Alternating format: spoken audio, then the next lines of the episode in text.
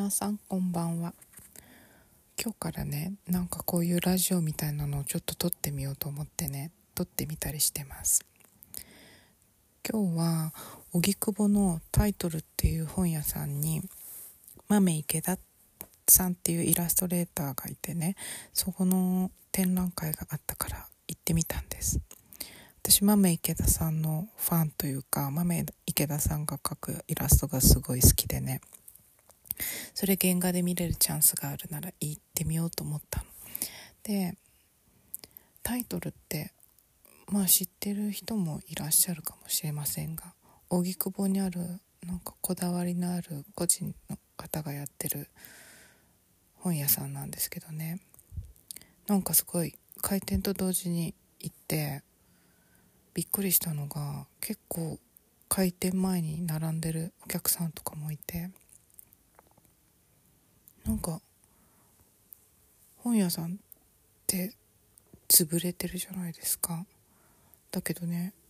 みんなねすごい楽しそうに本読んでるしどんどんお客さん入ってくるしまあなんなら買っていくお客さんも多いんですよね。この間ねなんかツイッターでツイッターだったかなインスタだったかななんか本屋さんが本を買っていかないで出ていくお客さんに対してね「ありがとうございます」って言ってででも私ってその「ありがとうございます」って何何にありがとうって言ってるんだろうみたいなポストがあってそれが結構こうちょっと物議を醸し出してたことがあったんですよね。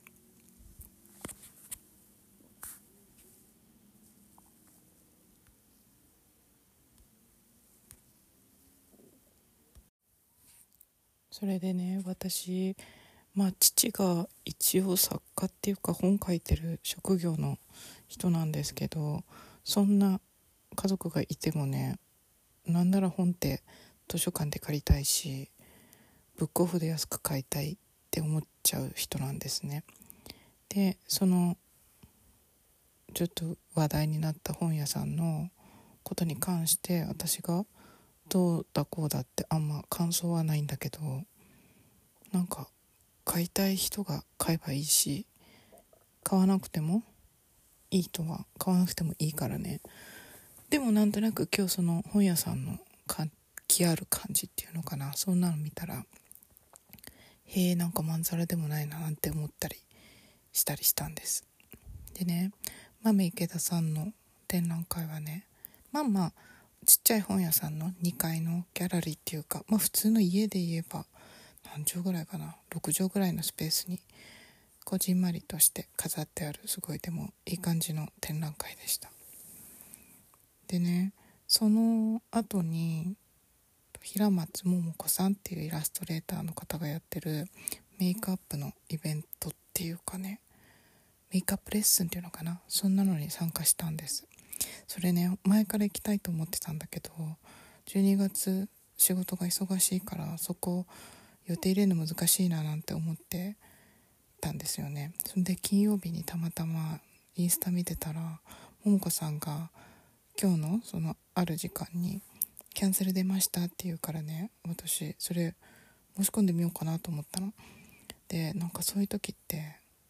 タイミングよく行きたいなと思ったものがねポンって空きが出たりね。でそういう時にああでもなちょっとうんそれ行くのめんどくさいなとかお金かかるしなとかね思っちゃわないでね。結構そういうのが来たらタイミングよかったらね軽い気持ちで行ってみるってすごい大事だなと思ってて。でそういう時ってなんか思ってた以上に楽しかったり思ってた以上に出会いがあったり、まあ、なんか出会いって言ったら大げさだけどなんか行ってよかったなってすごい思ったんです。でねそういう時ってなんか例えばうん信号とまではいかないけどなんかいろんなものがスムーズに行ったり帰りもなんか軽い気持ちであ行ってよかったなっていう感じでいい経験ができたりするじゃないですか。だからあで逆にね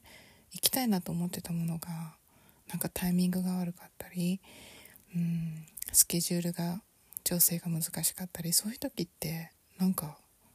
やっぱり面白くなかったり期待したよりなんか行かなければよかったななんて思ったりすることって結構あるでしょ。ああいうの何なんですかね？でも今日はとにかく行ってよかった。なんだろう。方私の好きな感じの人だった。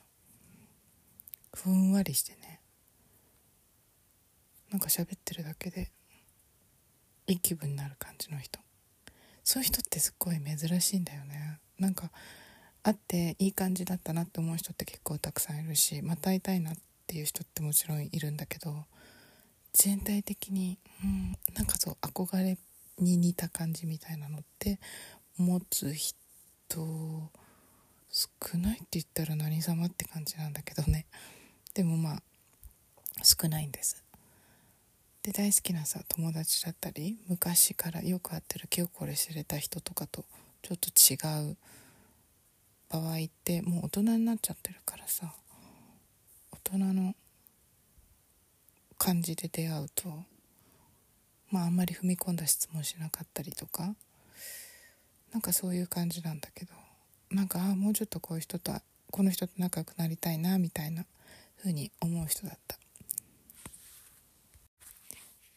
それでさ豆池田さんもそうなんだけど。あの桃子さんもね多分多分じゃない。絶対私より若くて。でももう半世紀っていうのかな。そんぐらい生きてきちゃうとさ素敵な方がさ年上って限らなくてなんか若くてもうすごい素敵な人って多いよね。で今日は特にそんな本屋さんで豆池田さんのなんか伸び伸びとした絵も見れたし桃子さんみたいにまあ桃子さんは前からしてたんだけど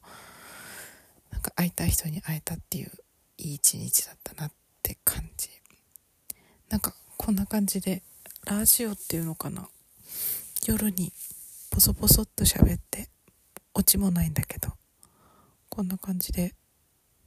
なんか一日会ったこと喋れたりしたらいいのかなと思って。私の家って線路のそばにあってこういう電車の音とかも入るんだけど。まあなんかあんまり堅苦しくやってると長く続かないかもしれないけどなんかこんな感じで喋っていく習慣っていうのかな。やってみようかなと思った次第です。ではまた。おやすみなさい。